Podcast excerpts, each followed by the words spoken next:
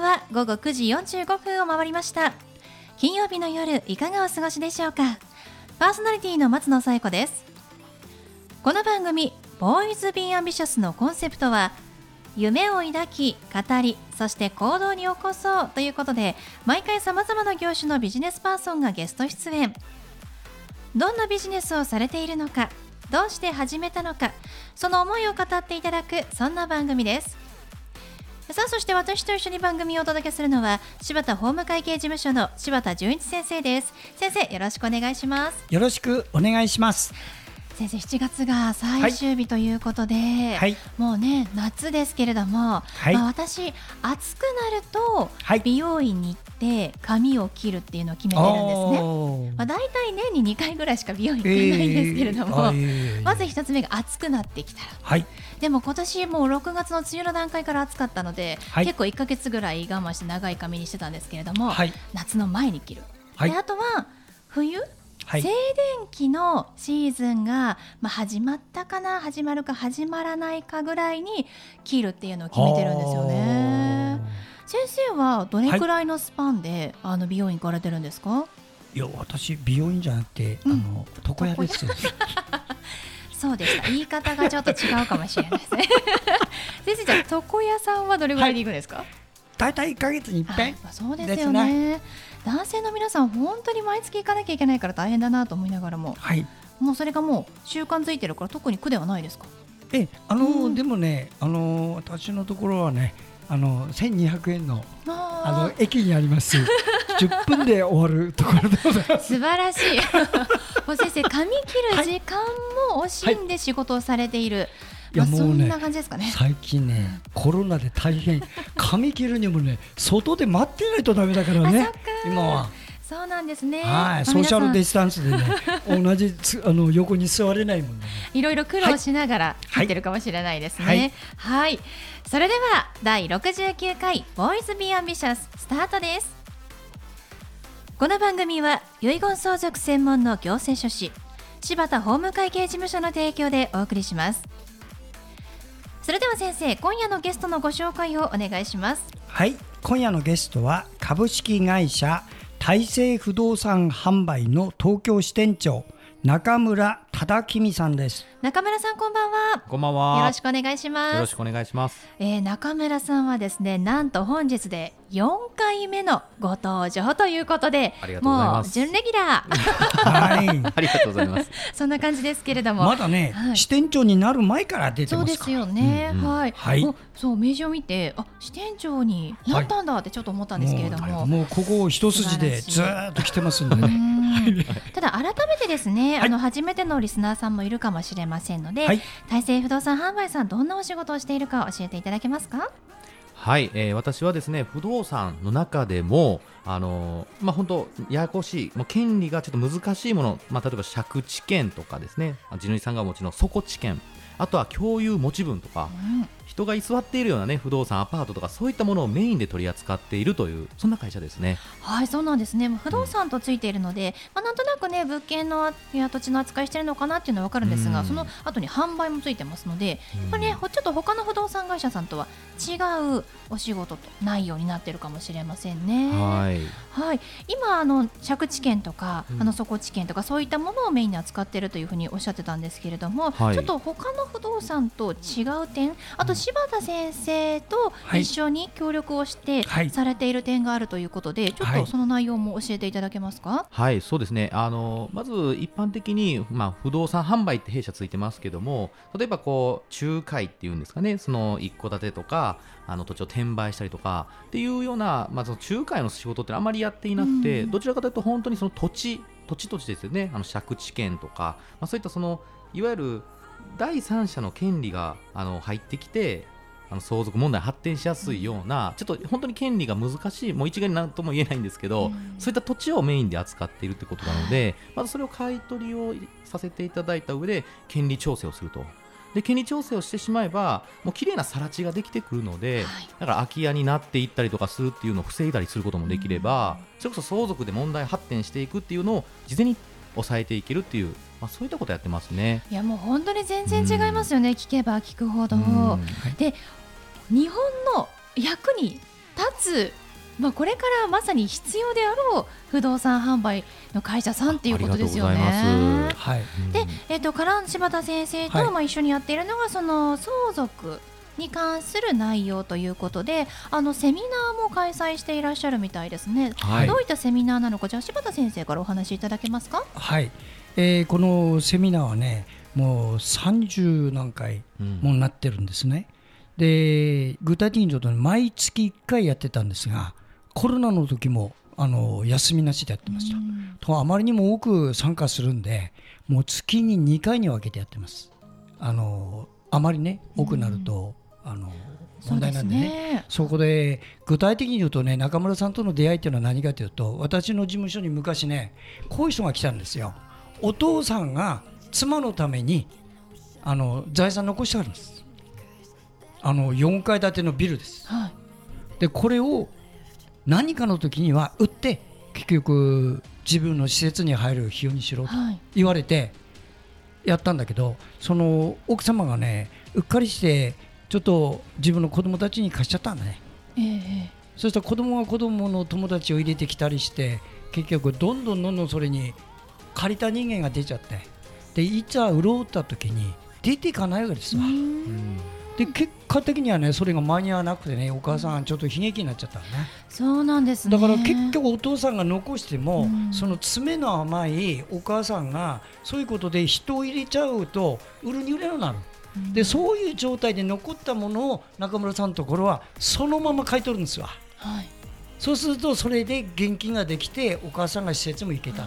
人が入ってる状態でまるまる購入される、うん、そう。いうことですね。そういういわゆるトラブルとか案件あるものをそっくり買っちゃったんです、でそういう不動産屋を見っけない限りだめなんだけどいろんな不動産屋が来てはなんとか出す出すって言いながら結果でできないから。結局賃料収入しか出なくてどうにもならないっていうのが多いんですね。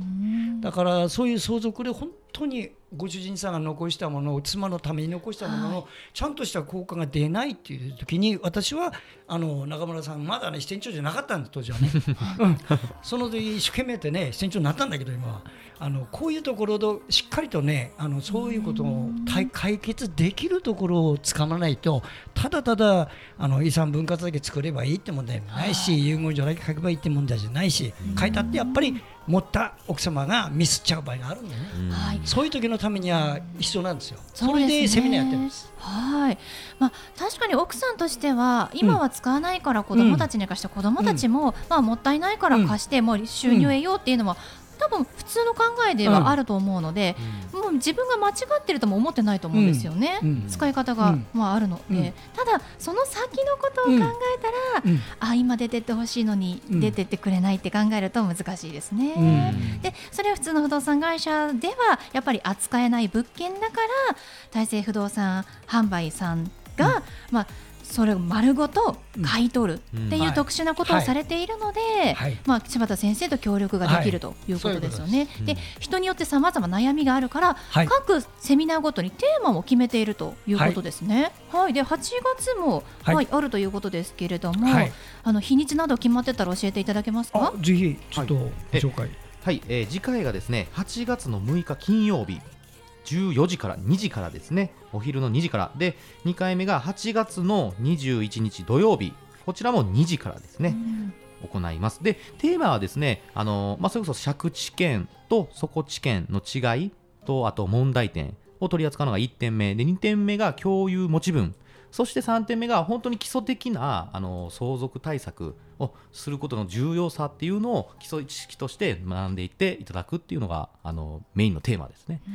はい、現実にはここに来た方々の個別相談全部やってます。それでここのセミナーに来てアンケートを書いた方は相談料一切いただかないので何回でも無料でやります。あの今度もねここで個別相談やる人税理士必要だってんで税理士さんも連れてきて具体的にやる人います。だからそういう面ではねお金がちょっととか無料相談探してるとかっていうんじゃなくて、うん、このセミナーに参加していただいてそういう税理士を連れてきたりいろんなことをするから、うん、そういうことであなたがあの自分のことを本気で考えてくれっていう実務セミナーですここは、うん、そうですね。お勉強用のセミナーじゃない、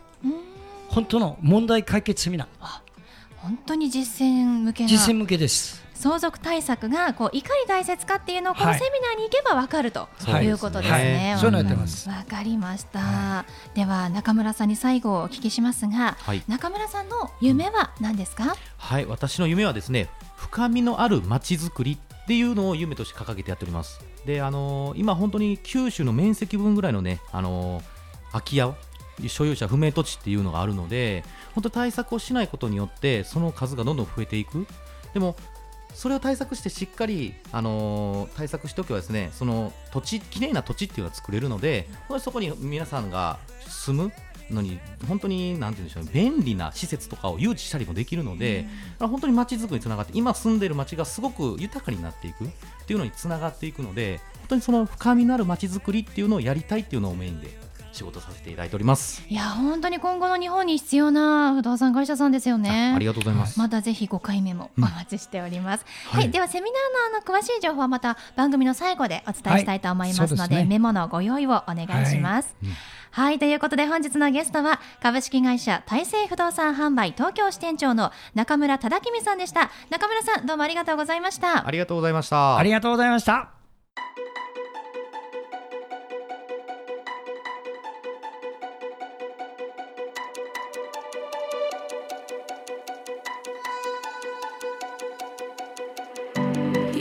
は柴田先生のワンポイントアドバイスです。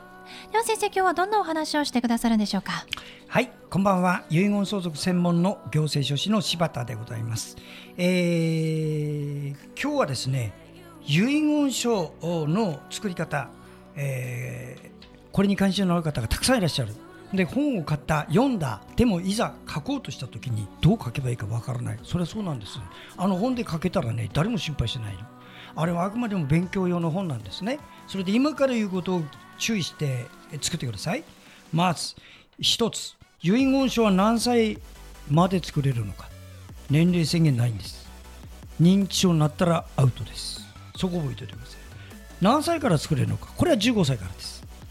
これ決まってる。ね。幼稚園児の息子が遺言書を作りたいって言ってもダメです。ねそういうことです。はい。遺言公正証書がある事実証書がある気球事遺言があるいろいろあるがこれの効力はどれが上なのか。これは効力の上下はありません。全部同列の効力があるということ。これも覚えておいてください。次遺言の効力の発生時点はいつなのか。つまり不動産について2つの遺言書が出てきた。どっちが有効なのか。同じテーマで書いていたら後で書いた方が有効です。もし別のテーマのが2つ出てきたら両方とも有効です。1つには預金が書いてあった。1つには不動産が書いてあった。これはクロスしませんから両方が有効。ですから必ずしも後のものだけが有効とは限らないということを覚えてくださいね。こういうところをぜひですね注意して書いてもし分からなくなったら専門家の人または私であのもしよろしかったらあのご相談ください。はい柴田先生の相談は電話東京0367801408 6780-1408までお願いします。以上柴田先生のワンポイントアドバイスでした。先生ありがとうございました。ありがとうございました。